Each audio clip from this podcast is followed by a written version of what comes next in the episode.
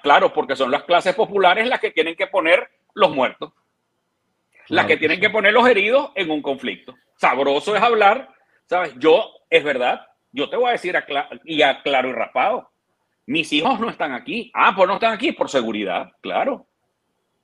Ah, pero yo voy a arriesgar entonces a los hijos, a, mis hijos de Libertador, porque hoy recordando a Andrés Eloy, que cumple años de fallecido en aquel terrible accidente, decía, cuando tú tienes los hijos en aquel poema bellísimo que tú conoces, Luis, los hijos infinitos. Cuando tú tienes un hijo, tienes todos los hijos del mundo. ¿Y qué quiero yo? ¿Que mis hijos mueran con un escudo de cartón? No. Yo lo que quiero es que mis hijos estudien química, física, científicos, que vayan a la academia militar, pero una academia militar que estudie desarrollo tecnológico, que estudie inteligencia artificial, que tengamos la ciencia y la tecnología más avanzada para poder tener soberanía. Cuando se calma el bullicio de la ciudad y se van apagando las luces de la casa, se enciende la luz del entendimiento. Desde este momento comienza Puerto de Libros, Librería Radiofónica, programa que contiene todos sus elementos tipo A. Puede ser escuchado por niños, niñas y adolescentes sin la supervisión de padres, madres o representantes. Comienza Puerto de Libros, Librería Radiofónica. Este programa llega a ustedes con el patrocinio de Puerto de Libros, librería de autor, ubicada en la vereda del lago y en el Teatro Varal de Maracaibo. Disfruta de los mejores libros a través de su página web puertodelibros.com.be. Sultana del Lago Editores, la única editorial venezolana que te ofrece el servicio de impresión bajo demanda para todo el territorio nacional. Conoce más de sus servicios en sultanadelago.com. Bienvenidos a Puerto de Libros, Librería Radiofónica, este espacio que hacemos con tantísimo cariño para todos ustedes de lunes a viernes, de 9 a 10 de la noche o de 10 a 11 de la noche, dependiendo de la emisora en la que nos sintonices, pero toda a través de la Red Nacional de Emisoras Radio Fe y Alegría, 23 emisoras conectadas para llegar a sus hogares con buenos libros. Les habla Luis Peroso Cervantes, su servidor de cada noche para traer temas interesantes, temas que transformen la realidad que estamos viviendo, porque solamente a través de la cultura, de la imaginación, del criterio, podemos convertirnos en entes transformadores de la realidad. La noche de hoy tenemos a un invitado muy especial, un hombre que cree precisamente que la educación es la solución. A mí la, la palabra, esa, esa búsqueda de la solución me preocupa mucho. Solamente en la frase de la educación es la solución es donde la, la acepto, ¿no? Porque los nazis utilizaron la solución para hablar de la eliminación de los, de los judíos. La solución era precisamente acabar con, con el pueblo judío que estaba, que era la culpa ficticia de todos los males de esa Alemania empobrecida por la guerra, por la Primera Guerra Mundial. Pero cuando Antonio Carri, que es nuestro invitado de esta noche, dice la educación es la solución, bueno, cambia por completo y se convierte en una frase poética, se convierte en una frase inspiradora para este país que parece que le ha dado la espalda a sus educadores. Y hoy más que nunca con nuestros maestros, bueno, ganando un salario de miseria y con nuestros profesionales viviendo una pesadilla bueno, parece que, que quienes gobiernan no tienen mucha educación. Pero podemos comenzar, Antonio, porque le dejo un saludo a la audiencia de Radio Fe y Alegría. Bueno, un saludo para todos, un saludo para los que nos escuchan. Les habla Antonio Ecarri desde Caracas. Un saludo para toda la Red Nacional de Fe y Alegría. Además, en especial a sus maestros, a toda la red de maestros de Fe y Alegría y a todos los que nos están escuchando Además que están conscientes que la única vía para transformar a Venezuela es a través de la educación. Entonces, por supuesto, nuestra palabra de respaldo a lo que ha venido proponiendo Fe y Alegría de la Alianza por la Educación, que es lo más importante. Un país sale adelante en la medida en que su pueblo está más educado, en que, su, en que respetamos la dignidad del ser humano. Así que encantado de estar en esta librería espectacular, en esta librería sónica que, eh, que nos regalas tú, Luis, toda, eh, para toda Venezuela. Mira, Antonio, nosotros, y para quienes nos escuchan, nosotros en el año 2021 tuvimos una entrevista uh, donde hablamos un poco de tu vida, nos, nos recorrimos por tu, carrera en el pedagógico, tu búsqueda como educador, tu conocimiento de la historia, porque eres profesor de historia, donde hablamos un poco de tu comienzo en la política, de, de, los intentos, los pininos en Proyecto Venezuela y el nacimiento de las casas del lápiz y finalmente de la Alianza del Lápiz, tu partido. Pero para los que quieran escucharlo, pueden buscarlo en mi canal de YouTube, la entrevista con Antonio Carri, pueden buscarlo en mi página web, en la página web de este programa, libreriaradio.org.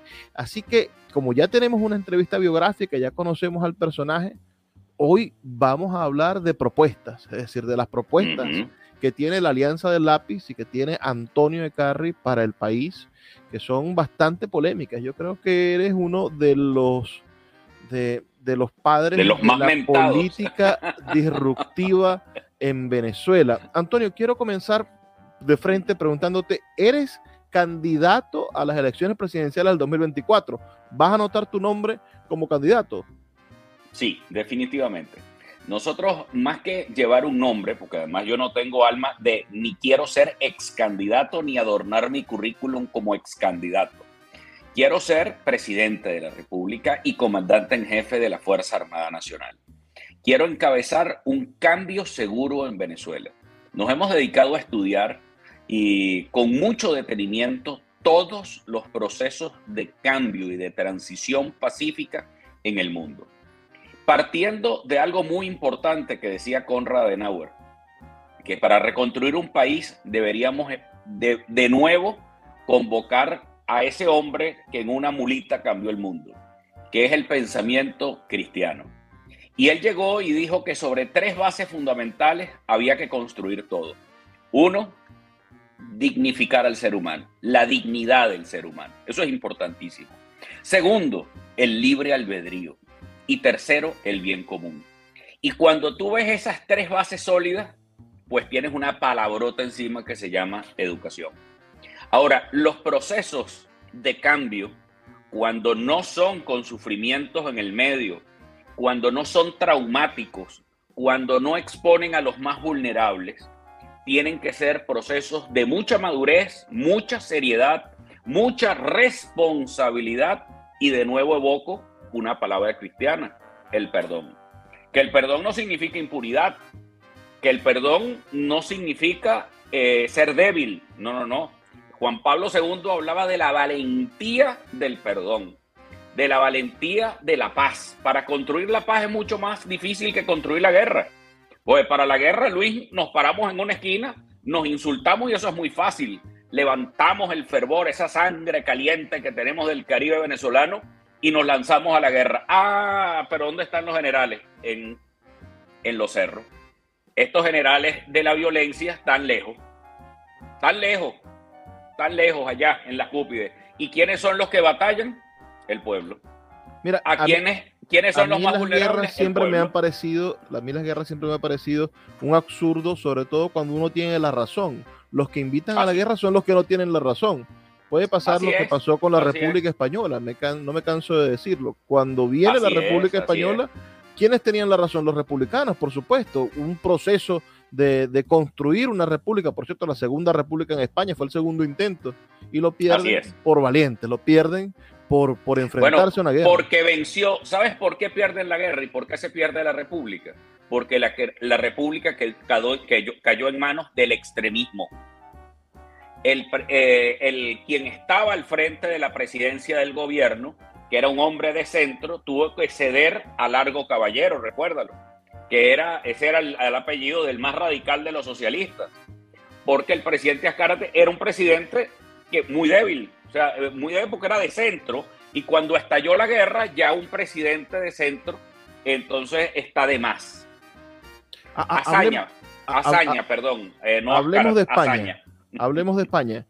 Mira, acabo de ver hace unos días revisando para un programa documental de aquí de Puerto de Libros revisaba las frases de esa mentada uh, encuentro iberoamericano donde el rey manda callar a Chávez. Y, y estaba intentando ver el, el, el, contexto de cómo sucedía. Estaba hablando Rodríguez Zapatero, era quien estaba hablando, socialista. Volvía al socialismo a tener, a tener poder después de, de Felipe, volvía... Después de, volvía, de, de los largos años de Felipe González. Después de Felipe González y en la entrada de Aznar, que, que bueno, Aznar fue un, un, caso en la política internacional de España. Uh -huh. a, llegaba Rodríguez Zapatero a gobernar, el PSOE gobernaba y el rey acompañaba al socialista a esta cumbre. Además, una de las pocas oportunidades donde el rey de España pisaba América, donde, donde se pisaba. Fíjate que, claro, a los viejos territorios de la Nueva España, pero déjame, déjame decirte algo, Luis, para ponerle, para ponerle una característica. Después de Adolfo Suárez, lo que viene son políticos de centro y democráticos. Podía estar de izquierdas o de derechas, caso de Zapatero o caso Aznar, pero profundamente democráticos ambos, elegidos por votos y salieron por votos. No, Ninguno de ellos que, perseguidos.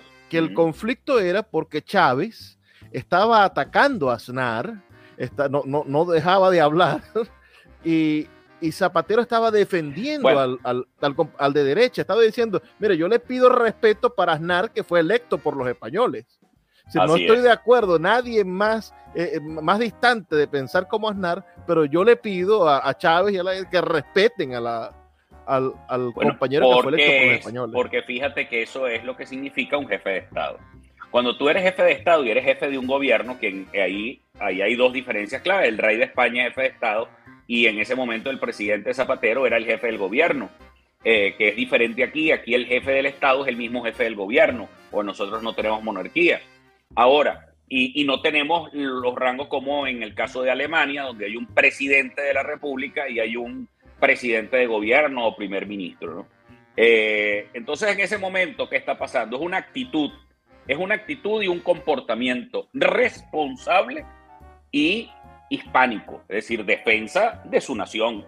Lo que pasa es que aquí se nos ha venido olvidando de hace muchos años y somos la consecuencia de una decadencia de instituciones, Luis. Eso no se nos puede olvidar. Chávez no es causa, Chávez es consecuencia. Porque en el año 98, Luis, no es que estábamos aquí en Suiza, ojo, estábamos muy mal ya y Chávez es consecuencia y la llegada de la revolución bolivariana es consecuencia de qué? Ah, bueno, consecuencia de unos partidos políticos que habían colapsado. Recientemente escuchaba una entrevista al expresidente Carlos Andrés Pérez, con quien tuve una amistad, siendo yo muy joven, personal con él. Y el presidente Carlos Andrés decía, Acción Democrática y COPEI van a tener que desaparecer porque hoy son el ejemplo de la decadencia. Y, pero no el pensamiento socialdemócrata ni el pensamiento demócrata cristiano, sino que es el pensamiento, ese pensamiento tienen que tener nuevas expresiones renovadas y que tengan conexión con la gente. A eso también hago una cita uh, para hablar de historia, pero después ya vamos a hablar de futuro. No vayan a creer que esto nos vamos a, a Luis y yo nos vamos a empeñar en dar una clase de historia hoy. Pero, pero eh, Betancourt decía lo mismo. Decía que Acción Democrática había sido secuestrada prácticamente por una casta burocrática. Entonces, oh, los venezolanos que vivimos la decadencia del sistema democrático que no se supo renovar a tiempo y eso hace que llegue Hugo Chávez al poder. Mira, Cuando, Be Be Betancourt uh -huh. conspira para que no llegue al poder un educador, Luis Beltrán Petro Figueroa. De eso podemos hablar, -huh. de cómo han bloqueado a los educadores y a la gente de la educación. Ah, bueno. Bastante. Pero vamos a hacer una pequeña pausa, heredé, Antonio. Parece que heredé eso, Luis. vamos a hacer una pequeña pausa de dos Beltrán minutos. Y Arturo en el saboteo. Vamos a hacer una pausa de dos minutos para escuchar los mensajes de Radio, de Radio Fe y Alegría, disculpen. Y ya volvemos con esta entrevista con Antonio Ecarri, líder nacional de la Alianza del Lápiz, un partido disruptivo en la política venezolana. Síguenos en arroba Librería Radio. El poeta Luis Peroso Cervantes le acompaña en Puerto de Libros, Librería Radiofónica, por Radio Fe y Alegría, con todas las voces.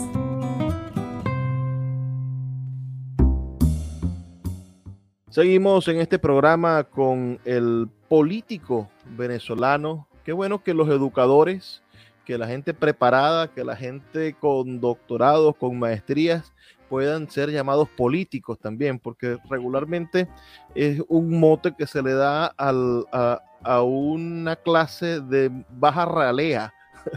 pero, pero los hombres buenos deben dedicarse también a la política. Creo yo que que esa frase manida que dice que la política es muy importante para dejarse a los políticos cada día es más real. Estamos hablando con Antonio Ecarri esta noche. Yo estoy preocupado, Antonio, por esta ley que acaba de aprobar la Asamblea Nacional, donde, bueno, van a, recurrir a todos los miembros del gobierno interino, casi, casi se podría decir, porque todo el que haya administrado algún tipo de dinero público, algún tipo de dinero de la nación, en el extranjero sin permiso del gobierno de Nicolás Maduro, bueno, va a poder ser recurrido. Tu papá fue funcionario del gobierno interino. ¿Tú crees que lo vayan a perseguir? Bueno, ya está perseguido. Mi padre no puede entrar a Venezuela. Este, está en España. ¿Y los embajador Antonio, Antonio Carri Bolívar. Bueno, la verdad que a mi pobre papá como profesor universitario creo que lo único que le puede quitar es su casa.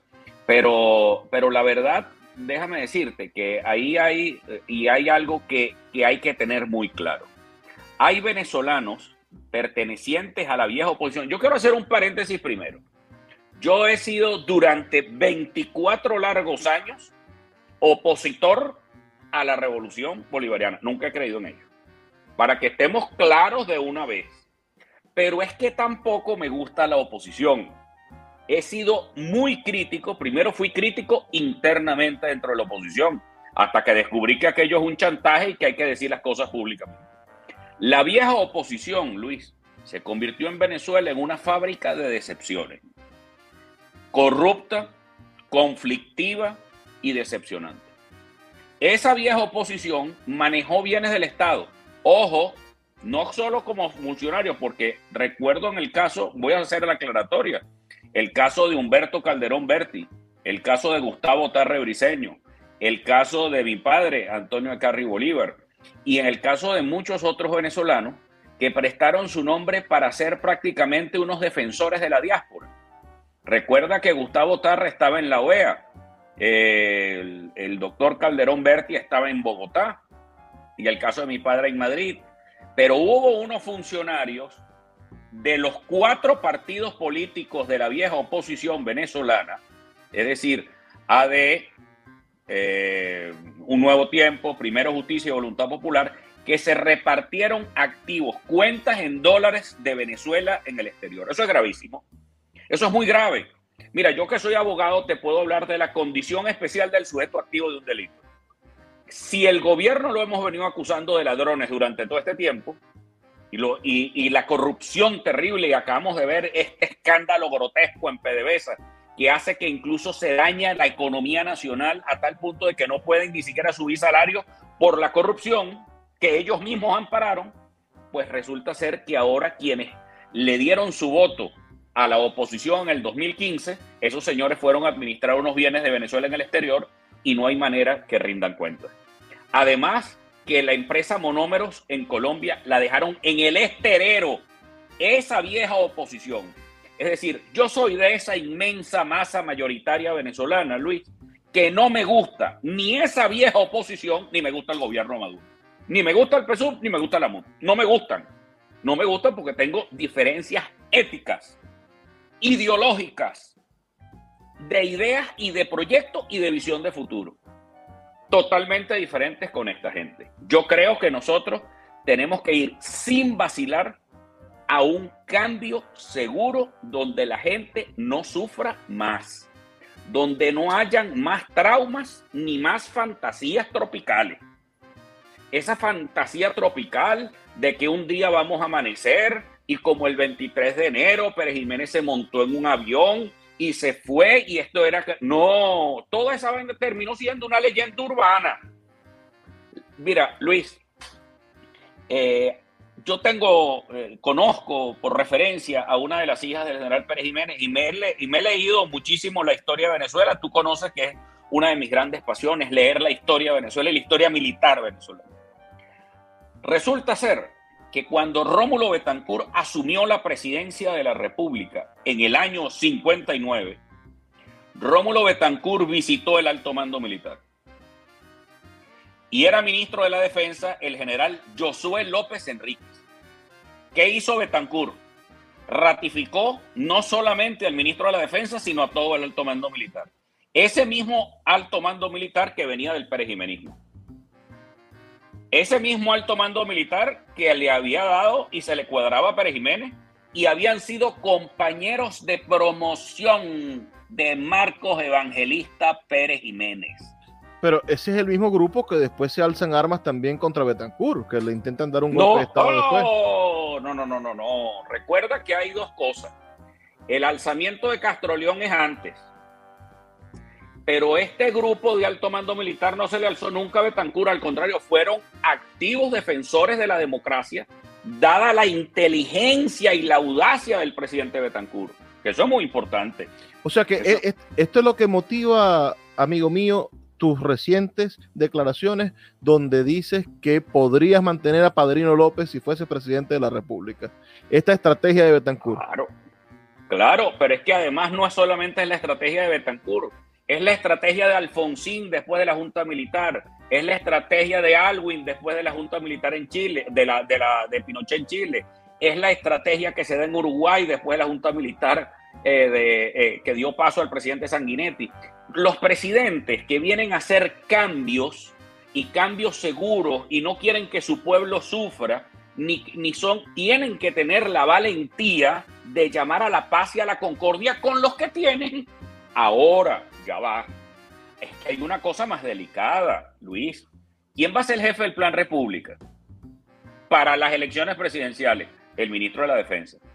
Yo no dije que iba a ser padrino, o sea, yo dije, bueno, que el ministro de la Defensa que esté ahí se usa, además, y es costumbre, que el ministro de la Defensa sea ratificado mientras ese nuevo comandante en jefe de las Fuerzas Armadas puede estudiar a fondo la realidad militar. Yo hoy por hoy no puedo entrar a la base aérea Libertador en Palo Negro, no puedo entrar a la base Generalísimo Francisco de Miranda, no puedo entrar al Core 5, no puedo entrar a Fuerte Tiuna a hablar y hacer propaganda con los cadetes militares ni con los funcionarios militares. Entonces es, es irresponsable estar hablando de cambios y de más traumas en una Fuerza Armada muy debilitada, con todos sus cuadros, mira, toda la familia militar venezolana que merece mi cariño y mi respeto, lo primero que debo hacer es hablar responsablemente, Luis.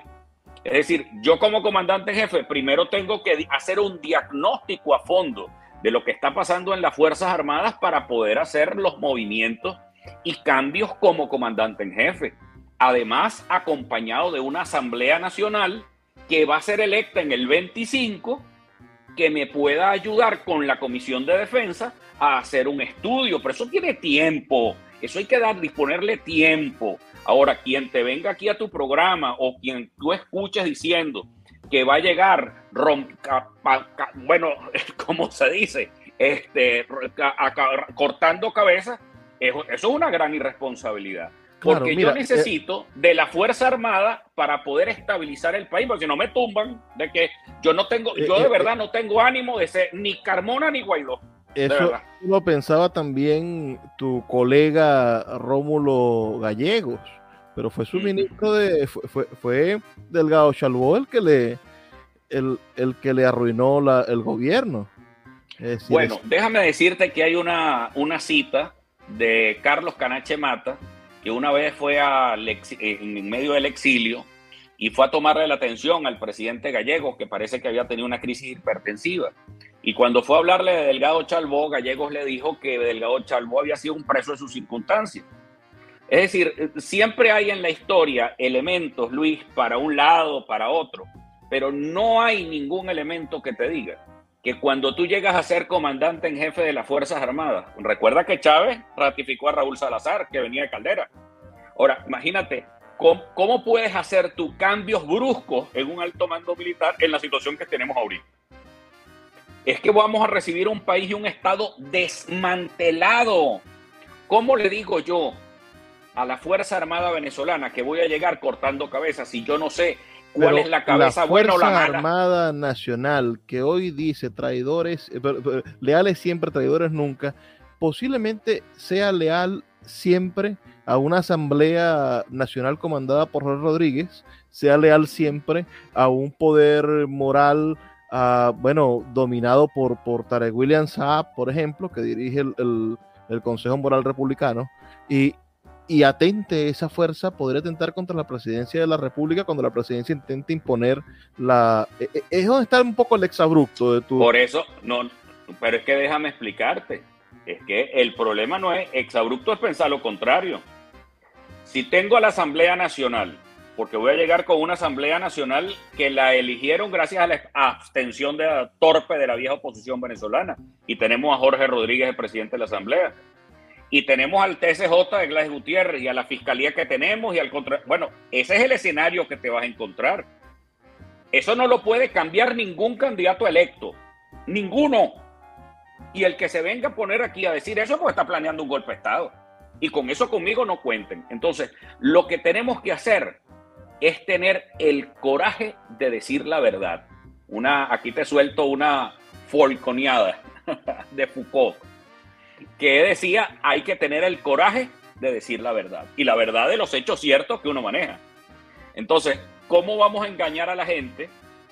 vamos a decir que vamos a llegar con un látigo cuando tú no vas a poder hacer nada de eso. En 25 años lo que hemos recibido es embuste, que si con el paro petrolero se va a caer, que si con el paro cívico sí se va a caer, que con las guarimbas se va a caer, que con esto, y han fracasado, y fracasaron con el gobierno interino, y fracasaron con el carmonazo, y resultaron el mismo ridículo histórico.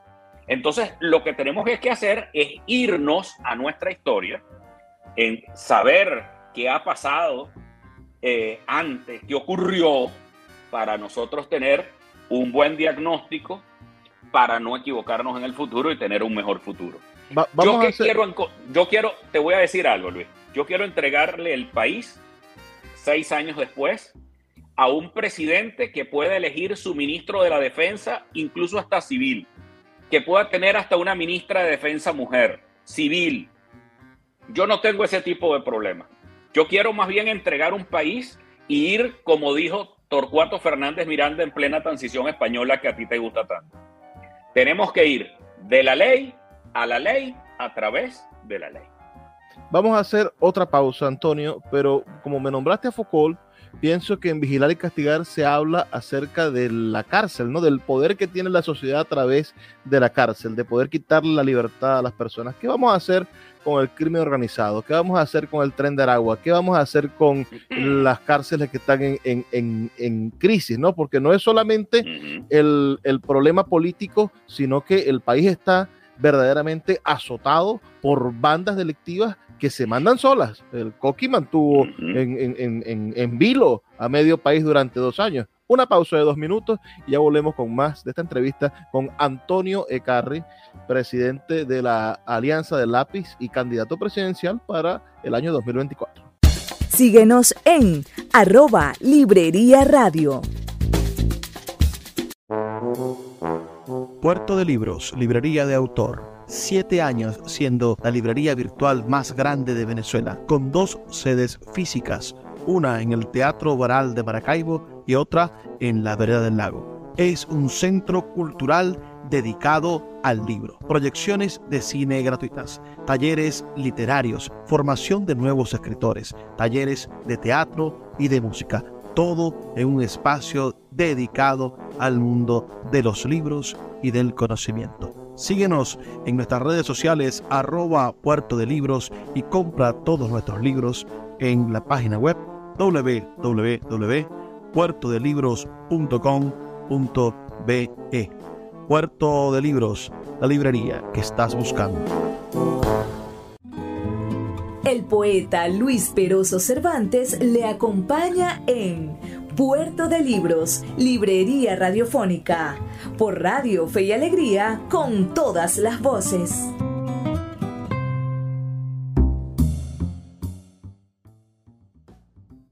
Estamos en Puerto de Libros, Librería Radiofónica, con mi amigo Antonio Ecarri, presidente de la Alianza del Lápiz, un movimiento político que sorprendió en el año 2021, que obtuvo alcaldías que en Maracaibo cosechó 32 mil, 33 mil votos, en el estado Zulia casi los 35 mil, apoyando, por cierto, a, a, Manuel Rosales como gobernador. Esos votos sumaron a, a Manuel Rosales Guerrero y que además en todo el país se convirtió en una, en una pieza importante. Tenía como candidato a la alcaldía de Caracas Antonio Carri, quien le demostró a Primero Justicia que, que la soberbia es el principal problema de la acción política nacional.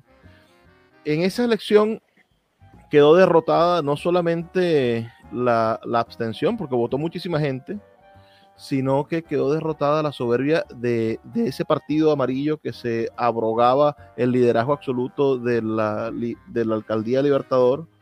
Y, bueno, no solamente, ahí te corrijo, te hago simplemente un paréntesis, fueron los cuatro partidos de la MUD que los duplicamos. Entonces... A quien duplicamos en votación, por cierto.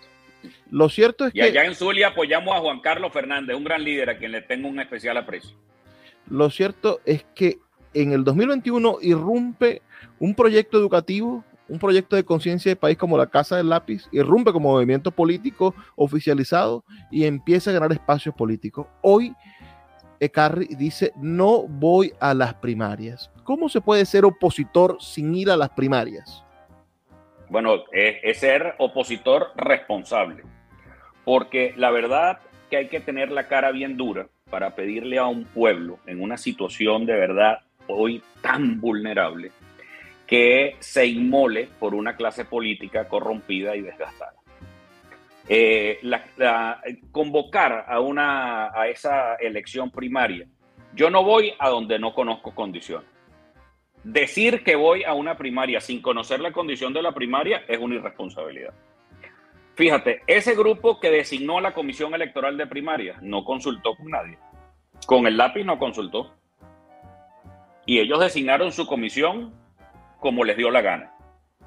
Después vienen y nos vetan a estas fuerzas emergentes que no es por cara bonita, sino porque tenemos la legitimidad de ser la primera fuerza de oposición de la capital de la República, Caracas.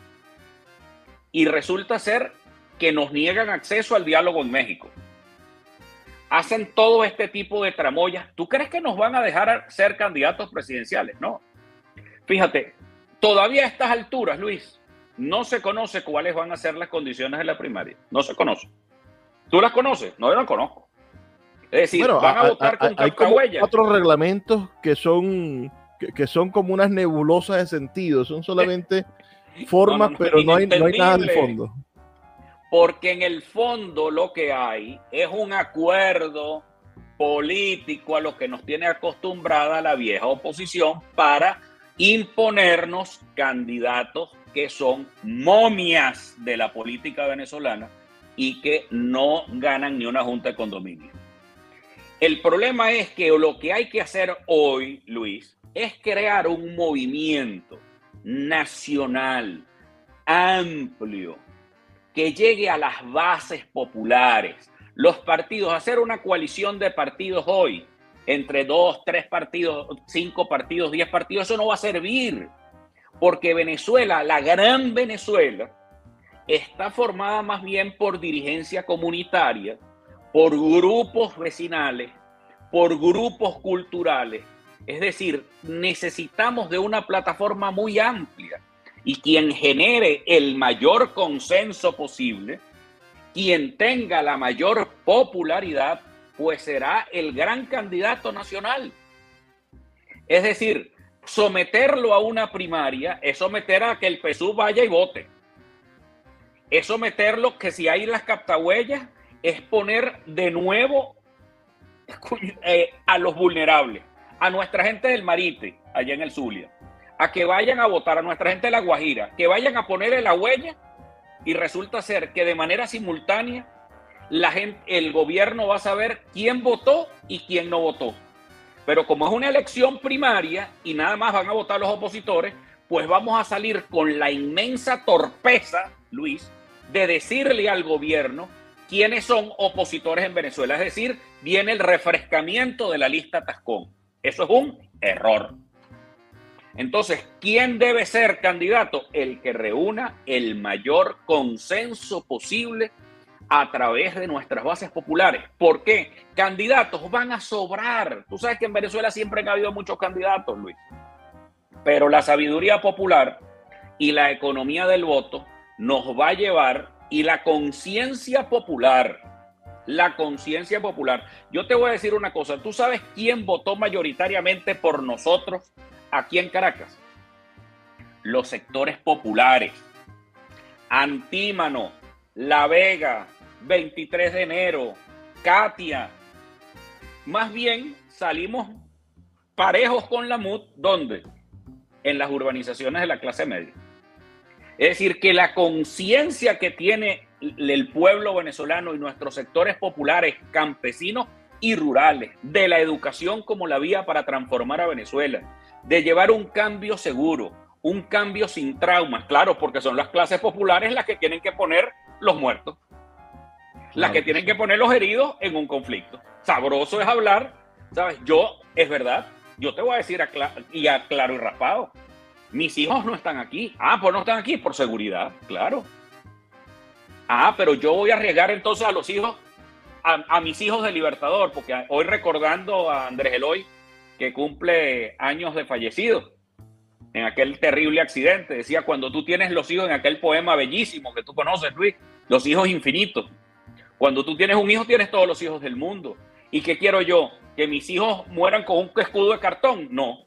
Yo lo que quiero es que mis hijos estudien química, física, científicos, que vayan a la academia militar, pero una academia militar que estudie desarrollo tecnológico, que estudie inteligencia artificial, que tengamos la ciencia y la tecnología más avanzada para poder tener soberanía, para defender nuestros recursos minerales.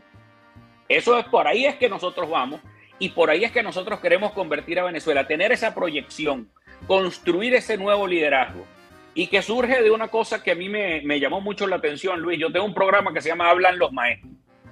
Y saliendo en Tinaquillo, coño, revelé el pueblo, este, saliendo de una, de, en una, de, una casa en Tinaquillo, una profe a quien quiero muchísimo me agarró por el brazo y me dijo, Carrie, hay que crear algo nuevo.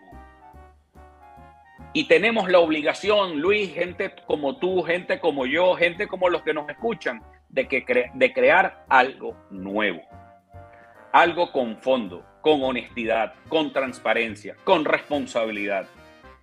Que no le tengamos, como decía Foucault, miedo a la verdad, sino que digamos nuestras verdades, seamos populares o no, pero seamos una convicción seria. 2024, 2024, eh, marzo del 2024, las encuestas no te dan, no te favorecen, favorecen al candidato de la MUD.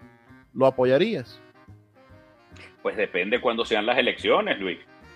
Recuerda que en Venezuela, en el año 98, yo nada más te voy a dar este dato. En el año 98, un año antes, en el año 97, eh, Irene Sáez batía récord con 70% de intención de voto.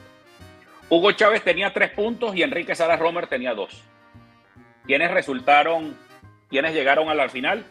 Hugo Chávez y Enrique Salas Romer. Eh, en, marzo, eh, en marzo te estoy poniendo, y las elecciones son en diciembre de 2024. En marzo eh, no apoya. en noviembre le favorecen las encuestas a otro que no es Antonio Carri. En noviembre, fíjate, en noviembre. Nosotros, como eso, como te dije al comienzo, en mi currículum no quiero tener el, el simplemente el checklist de ser ex candidato. Yo quiero ser expresidente más bien. Pero para ser el expresidente del cambio seguro y el que revolvió Venezuela la democracia, bueno, yo tengo que trabajar muy duro para generar el consenso necesario. Si yo no he sido el hombre que ha generado el consenso, pues será otra persona la que genere ese consenso nacional necesario para contribuir no solamente a ganar, cuidado. Son tres cosas fundamentales en el 24. Tres, no una, tres. Tú tienes que gobernar, tú, perdón, tú tienes que ganar, tienes que cobrar y tienes que gobernar. Las tres cosas, esas tres cosas son vitales. tú tienes que ganar, sí, con mayoría popular. Yo sostengo que si no nos acompañan los sectores populares y no nos acompañan las clases rurales venezolanas, que son las que producen el pan de este país, estamos fregados. Segundo, tienes que cobrar. ¿A cobrar qué significa? Bueno, que nuestras clases populares están, bueno, presionando duro para que nos entreguen. Ah, bueno, listo, cobramos, nos entregaron. Ah, pero el día siguiente hay que gobernar. Y hay que gobernar en las condiciones que tú mismo me acabas de plantear, con una Asamblea Nacional adversa, con unos poderes públicos adversos, con esa Fuerza Armada. Y es que eso es lo que yo he dicho en mis declaraciones, que le han causado estupor a los a la, a la pero, pero voy a, cerrar este segmento al, al, babiequismo político cierra este segmento con una con, un alivio con una conciencia democrática de tu parte. Si en noviembre a faltando dos o tres semanas para la elección Antonio se da cuenta de que hay otro candidato que tiene la mayoría en las encuestas y que puede ganar en la alianza del lápiz lo apoya. La alianza del lápiz y yo aspiro de eso, ojo, y te voy a decir, y aspiro que los demás hagan lo mismo, porque estamos acostumbrados a que los independientes, entonces es muy fácil decir que los independientes tienen que retirarse. Pero los de la vieja de la vieja oposición venezolana no les gusta. No les gusta. Fíjate lo que hicieron en Táchira, lo que hicieron en Lara, lo que hicieron en Guárico, lo que hicieron en Caracas, lo que hicieron en Miranda, lo que hicieron en Anzuategui. Y fíjate cómo se va, como te voy diciendo. Entonces esa pregunta también hay que reservársela para la vieja oposición cuando la, el cambio nuevo y seguro estemos arrollando en las elecciones del 2024. Una pausa de dos minutos y ya volvemos con el último segmento de este programa. Escuchas Puerto de Libros con el poeta Luis Peroso Cervantes. Síguenos en Twitter e Instagram como arroba Librería Radio. El poeta Luis Peroso Cervantes le acompaña en Puerto de Libros, Librería Radiofónica, por Radio Fe y Alegría, con todas las voces.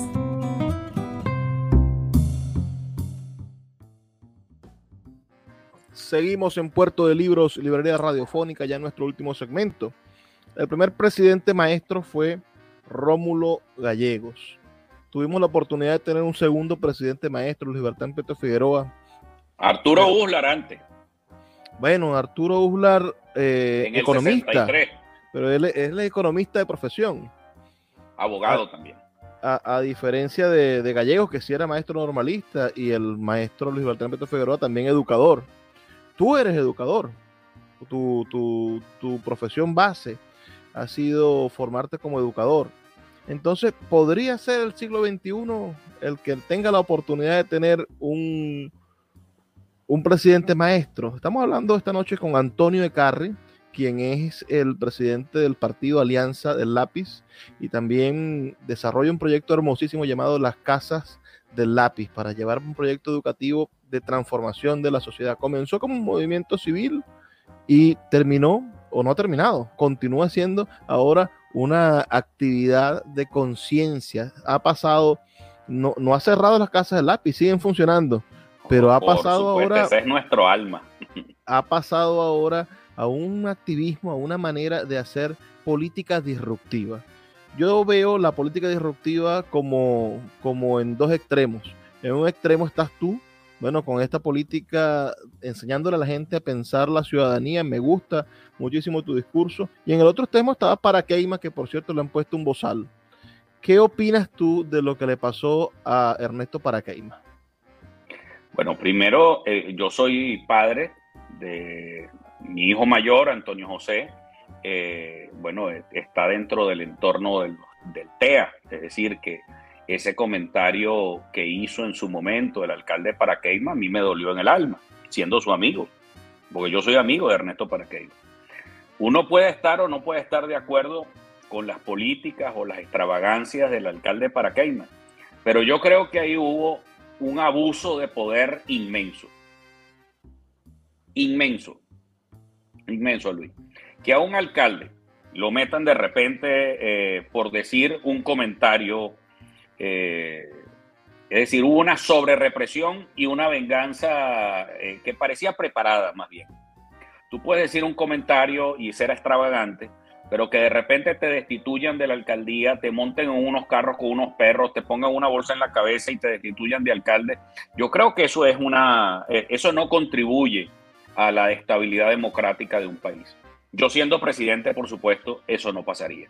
Primero porque hay que comenzar desde la presidencia de la República, como decía el maestro gallego, convertirte en el gran maestro nacional. El presidente es el gran maestro nacional. y por supuesto algo que no hemos dicho, que es que el maestro va a ser el gran protagonista de mi gobierno. Cuando llegó Hugo Chávez todos sabían lo que iba a pasar. Ahora cuando yo llegue también la gente va a saber qué va a pasar, que los maestros van a ser los profesionales mejores pagados y mejores tratados del gobierno nacional. Yo siento que los independientes están feneciendo en esta, en esta época. Mira, Fuerza Vecinal ha, ha hecho todo para no participar ahora en primarias. Después que dijo que iban a primarias, ahora ni candidato ni propuesta. La estrategia búnker se meten en sus alcaldías y dicen, bueno, que se mate la oposición, que pierda, que gane Maduro y nos vemos en el 2025 a ver si me vuelven a elegir. ¿Qué opinas de eso? El caso de Fuerza Vecinal es un caso, bueno, muy lamentable. Yo creo que ah, muchas, mira, para estar en esto, eh, no solamente debes tener madera de servidor público, porque hay, hay políticos para todo. Eh, así como hay médicos, pues hay médicos especialistas en traumatología o hay profesores eh, o maestros que se dedican a la educación inicial, otros que se dedican a la educación secundaria, otros que a la educación universitaria, otro al doctorado, etcétera, y ninguno pierde su valor. Lo que es que cada quien a su cada cual. Yo creo que hay una visión de Estado. Eh, en el caso de nosotros, de la Alianza del Lápiz, hemos siempre tenido una visión de Estado producto del legado de Arturo Uslar Pietri. Es decir, nacemos en razón de la Fundación Uslar Pietri, que fue un hombre que estaba dedicado fundamentalmente a tener una visión de país y que la expresaba esa visión de país a través de la literatura, a través de, la, de sus clases de economía o a través de su poesía, que también fue muy corta, pero sí la, la tuvo, como poemarios como Manoa, por ejemplo, o el caso de su literatura o en los ensayos, etcétera pero él tenía una visión de país muy clara. Eh, el caso de Betancourt, que eran servidores públicos también, pero con una visión de Estado. Yo creo que hoy en día el gran reto en Venezuela, estamos en un proceso eh, de muchísimos cambios, porque recuerda Luis que acabamos de, de pasar un cataclismo económico, político y social en Venezuela. El hecho de que se haya apagado la industria petrolera, no solamente por la pésima administración del gobierno durante todos estos años, sino además por las sanciones, es decir, por los dos, pues los dos culpables son los dos, eh, hizo que Venezuela, que era un país inmensamente dependiente de la renta petrolera, que era lo que Arturo Blar Pietri decía, señores, siembren el petróleo y no lo sembramos y aquí estamos. Entonces, el, el tema sobre todo, para cerrarte esta idea, es que hay, un, hay una visión de Estado muy clara. Eh, Caldera tenía una visión de Estado, Betancourt tenía una, una, una noción de Estado. Para mí, Chávez también tenía su concepto de Estado, equivocado, pero lo tenía. Y, y, ese es el detalle de muchas organizaciones políticas. Entonces, después de ese cataclismo que ha ocurrido, eh, donde 7 millones de venezolanos están fuera de Venezuela, durante este trauma que hemos vivido los venezolanos, por supuesto eso se va a replicar en la política y como, eh, como se decía en la antigua Grecia, y ahí, ahí sí, sí, sí se me va el autor de la frase, eh, pero el hombre de ayer ya no es el hombre de hoy. Mira, tenemos a otros independientes, y haciendo un poco el panorama de la... Ya sabemos que a ti el, el G4 no te gusta nada, y sabemos que el chavismo tampoco te gusta nada. Entre los independientes, poder armar una alianza. Te vi en una fotografía con Timoteo, que, que tiene una, unos representantes en la Asamblea Nacional que votan por unanimidad leyes que con los que muchos venezolanos no estamos de acuerdo y ellos levantan la mano apoyando las leyes que estamos criticando. Esa ley que persigue a tu padre, por ejemplo, fue votada por unanimidad con los votos de Timoteo Zambrano. Fíjate, eh, hay, muchas, hay muchas alianzas que se van a construir con gente que no necesariamente piensa igual que nosotros. Y, esa, y ese es el gran reto de la reconstrucción del país. Es sumar con una conducción distinta, sumar a la mayor cantidad de factores para generar un gran consenso nacional. Y eso nos lleva desde, como hemos dicho, desde, desde, la, desde la derecha hasta la izquierda, pasando evidentemente por el centro. Eh, y eso es lo que hace que tengamos que hablar y sentarnos con una mayor cantidad de gente. Mira, yo tú sabes que tengo mi, mi eh, fui formado en la doctrina social de la iglesia eh, y a ver mucha gente que piensa en temas claves que yo pienso y de la que y, y, de los que no estoy de acuerdo, pues bueno, va a querer sumarse a nuestro movimiento también. ¿Trabajarías con Leocenes García, por ejemplo? Mira, yo ahorita no estoy en la capacidad de ponerle vetos a nadie, eh, porque así como me han vetado a mí eh, y como nos han excluido y no nos han reconocido, yo no vetaría a nadie para la reconstrucción nacional. Eh, ni al Partido Comunista. Yo no vetaría al Partido Comunista tampoco. Yo no vetaría a Oscar Figueres. Yo no, yo no vetaría a nadie, Luis. Yo creo que en esta, tener una varita, yo creo que esa varita que, pone la gente para decir este es bueno y este es malo y este es bueno y este es regular. Yo creo que como decía Jesucristo, el que esté libre de pecado que lance la primera piedra. Me dice, ah, bueno, pero eso, eso es incoherente, porque no, no te alistas con el G4. No, bueno, porque el G4 no deja aliarse con nadie, porque ellos son los que tienen la verdad, porque ellos son los que dicen, ellos son los que deciden y ellos son los que toman las comisiones electorales, ellos son los que hacen sus acuerdos, ellos son los que se sientan con el gobierno y por supuesto en privado, porque en público bueno, yo me senté y si me tengo que sentar con Maduro otra vez, me vuelvo a sentar con Maduro otra vez. Yo en eso no me tiembla el pulso cuando tengo las metas y los objetivos muy claros. Antonio, hay mucha gente que hoy se acuesta sin comer en este mm, país. Esa es mi gran angustia. ¿Tú has pasado hambre, Antonio, en algún momento? No, no, yo no. Eh, ah, gracias a Dios, yo he tenido la inmensa fortuna de haber nacido de un hogar de clase media, de educador, de profesor universitario, que me permitió educarme. Eh, y, la, y bueno, gracias a Dios he tenido, yo también soy consultor financiero, eh, y durante estos años tan terribles, eh, pues bien, he estado trabajando en mi propia empresa privada y eso no, pero he hecho que mucha gente no pase hambre. Con las casas del lápiz son más de 15 mil, Luis, los egresados, padres y madres que se reinventaron a través de los oficios y del emprendimiento para poder llevarle el pan a sus hijos. Yo creo que la solidaridad tiene que estar en todos nosotros en este momento. Y por eso mi política, un cambio seguro sin trauma. ¿Por qué? Porque hay niños que se están acostando sin comer esta noche. Porque hay niños que no van a la escuela por falta de comida porque hay niños que están perdiendo talla y peso y medida por la malnutrición. Y por eso mismo, por esos niños, tenemos nosotros que trabajar muy duro para producir un cambio que no tenga sobresaltos, que no sea un cambio en fantasía y que no tengamos que darle seis años más a este mal gobierno que nos ha tenido en toda viviendo esta pesadilla. Ni al mal gobierno ni a esa mala oposición que también eh, ha usado el voto de protesta para enriquecerse y para luego vivir como faraones. 2024, un año difícil para el país. ¿Cómo ves a Petro? Petro se ha convertido en un factor que intenta desbloquear las sanciones. Hay muchos que no estamos de acuerdo con las sanciones. Por ejemplo, yo no estoy de acuerdo con que ningún país sancione a Venezuela por ningún motivo. ¿Cómo ves la participación de Petro? ¿Te sentarías con Petro a conversar sobre el futuro de Venezuela sobre las elecciones?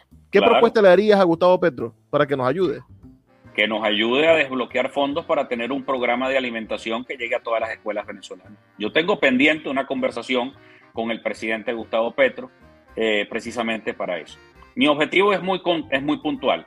Yo quiero llevar la agenda social y económica a las conversaciones internacionales, Luis el, el sistema educativo venezolano, la problemática de los docentes venezolanos es muy grave. Eso es una crisis de futuro. Cuando un maestro no puede dar clases, eso es una tragedia nacional. Eso es una, no es una crisis de presente, eso es una crisis de futuro, Luis. Y eso amerita toda nuestra responsabilidad y nuestra seriedad. Por eso, si yo hablaría con el presidente Petro, y además no, te voy a decir, no solamente recientemente hablé con el canciller de España que me recibió en, su despacho oficial en Madrid. Eh, también he hablado con funcionarios del Departamento de Estado norteamericano. He hablado con funcionarios en casi toda Latinoamérica y vamos a iniciar muy pronto una gira en Latinoamérica, precisamente cuyo objetivo se resume a una sola frase. Voy a hacer que los niños coman. Mira, cerremos hablando de la señora que ocupa el primer lugar en las encuestas, María Corina Machado. Ella está recorriendo el país, está demostrando músculo con fotografías con muchísima gente detrás de ella. Uh, yo siempre he dicho que no hay muchos hombres de color, de tez morena a su lado, pero bueno, eso es un asunto del fotógrafo, digamos, no es culpa de ella, sino el que toma las fotos. Pero, pero ella implica, ella estuvo durante durante estos últimos cuatro años llamando a un golpe de Estado, diciendo que quería una invasión militar de fuerzas extranjeras, que se aplicara el artículo 233. Ella estuvo invitando incansablemente a que el gobierno interino se convirtiera en una especie de desconocimiento de la Asamblea Nacional, de desconocimiento de los poderes, que, se impusiera a sangre y fuego un cambio. Estuvo en la salida del 2017, en la del 2014, eh, estuvo... Eh, a, es un rostro que se quiere vender como nuevo, pero parece que ha estado en todos los cuadros. Tú ves todas las fotografías y en todas las fotografías está presente, en todas las derrotas o en las pocas victorias, no sé. ¿Qué, mensaje tiene Antonio de Carri para el venezolano que hoy cree que la solución es el conflicto que propone María Corina? No, no para ella, es decir, no, yo sé que yo respeto, esos debates entre ellos, pero al venezolano que la sigue. Mira, yo respeto mucho a María Corina, me parece una señora con mucha gallardía, mucho respeto me le tengo y mucho cariño también en lo personal le tengo cariño a María Corina. Pero la candidatura de, de María Corina no es viable en este momento. Yo sería feliz como presidente de la República después de haber llevado un proceso de cambio seguro y de, y de transición pacífica, entregarle mi banda presidencial a un país más saneado para que ella lo pueda gobernar. Yo creo que ella pudiera ser una gran presidente, pero para otra época. Pero a la gente que la sigue, a esa gente que cree que es el conflicto ahorita que hay que enfrentarse, que hay que llamar, a ponerle todos los epítetos a, quienes gobiernan, ¿qué, ¿qué, mensaje le da Antonio Carri? No es tiempo del conflicto. Yo creo que ya hemos sufrido bastante y el conflicto no nos ha traído nada, sino ruina y pobreza. Así que es el momento de tener la valentía de luchar por un cambio pacífico y sin trauma. Eh, y, quiero que ese pueblo que es valiente no se haga simplemente preso de unos gritos de acera, sino que tengamos la firmeza y la responsabilidad generacional entre todos los que hoy estamos aquí, que nos ha tocado este momento histórico, sacar a Venezuela de este hueco y llevarlo a una etapa democrática, constitucional, de desarrollo, de innovación, de tecnología y de muchas cosas más. Creamos, ya, ya le hemos dado chance a los golpes muchas veces que han fracasado, a esas vías eh, más bien altisonantes. Vamos a, más bien, vamos a darle esta vez un chance a la educación. Ya es hora de despedirnos. No me gustaría irme sin que le deje un mensaje a los jóvenes. Tres millones de jóvenes que no se han inscrito en el sistema electoral porque no creen en las elecciones. Por eso no se han ido a escribir. ¿Qué mensaje le da Mira, yo estoy muy preocupado por todos ustedes, porque me los he encontrado en la calle, me los he encontrado en las aulas de clase, donde muchos de ustedes me dicen para qué estudiar si con un título gano menos que como mototaxista. A todos ustedes les digo, viene un siglo de, al que no hemos entrado los venezolanos de muchísimas adversidades si no estamos preparados para aprender, para aprender en oficios, para aprender aprender. Tiene tecnología, inteligencia artificial, muchas cosas interesantes, pero tenemos que estar trabajando para recuperar a nuestro país, que va a ser clave, clave en los tiempos que vienen, en especial sobre el gran conflicto mundial que puede venir también en cualquier momento. Pero los venezolanos podemos encontrarnos en una situación mucho mejor que la que tenemos si ustedes toman simplemente la conciencia de ir a inscribirse en el registro electoral y votar. Votar por su mejor opción. Votar por quien no los pone de carne de cañón ni los ve como soldados, sino que los ve como científicos, como ingenieros, como desarrollistas, como escritores, como poetas, como humanistas que hagamos que el siglo XXI de Venezuela sea el mejor de toda nuestra historia. Luis, yo no puedo acabar esto sin preguntarte qué te estás leyendo. ¿Qué estoy leyendo en este momento? Estamos publicando un libro interesantísimo de ciencia ficción venezolana. no me digas. Sí, sí, se llama. Bueno, tienes bastante material con la política venezolana, ¿no? bueno, aquí si nos ponemos a, si, si nos ponemos a ver la ciencia ficción venezolana, yo creo que, que, que, salimos, salimos tristes más bien. Esto estamos en el medio de, de una novela maravillosa que fue lo que el viento se llevó. Quedo con las frases de la protagonista que dice, en la tierra es donde vamos a conseguir el futuro. Tenemos que luchar por la tierra, no abandonar la tierra. No abandonar. Así es, así es, así es, así es.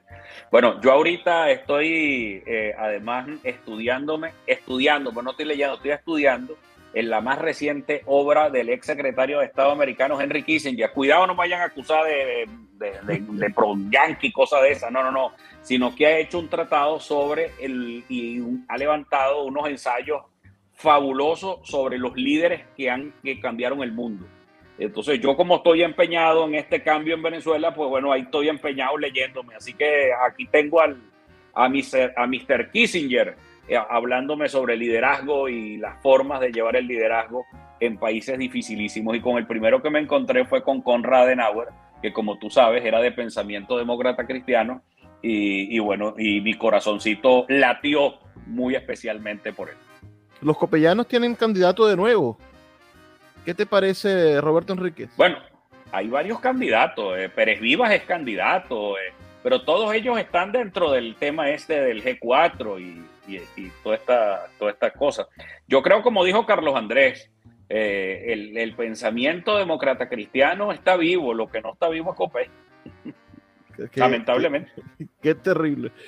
Antonio Ecarri, líder de la Alianza del Lápiz, que sigue las enseñanzas del maestro Arturo Uslar Pietri, eh, un hombre que hay que seguir en las redes sociales, que hay que escuchar, que hay que tener conciencia de que existe y por supuesto de que va a llegar a sus comunidades. Nos están escuchando en el Nula, nos escuchan en el Tigrito, nos escuchan en Tucupita, nos escuchan en, en, Amazonas. ¿Cuándo llega la Alianza Lápiz a Amazonas? ¿Cuándo llega a Paraguay? Ya, hay un equipo, voy a recorrer, créanme, viene una jornada bellísima y vamos a recorrer cada pueblo de Venezuela y vamos a ir con nuestro lápiz de la educación. Ustedes se van a enterar que yo llegué porque llegó el lápiz. Eso va a ser facilito. Llegó la gente que habla de educación y así vamos a conquistar el corazón de todos los venezolanos. Quienes estén interesados en nuestro proyecto, porque no nos lo sabemos todas, sino quienes estén interesados en nuestro proyecto, ayudar a engrandecer este proyecto, que tiene que ser un proyecto de todos los venezolanos, escríbanme, arroba aecarri lápiz o arroba Alianza del Lápiz o arroba Lápiz Venezuela, arroba Lápiz Venezuela en Instagram, en Twitter, en donde quieran, Lápiz, busquen Lápiz Ecarri y van a encontrar todas nuestras redes sociales. Antonio Carri, para todos ustedes que nos escucharon hasta este momento, agradecidos de verdad. Estamos en la Red Nacional de Emisoras Radio Fe y Alegría. Trabajó para ustedes Luis Peroso Cervantes, quien lo hace todos los días con muchísimo cariño. La invitación es para que nos sintonicen el día de mañana, pero no me puedo despedir sin antes pedirles que por favor sean felices, lean poesía.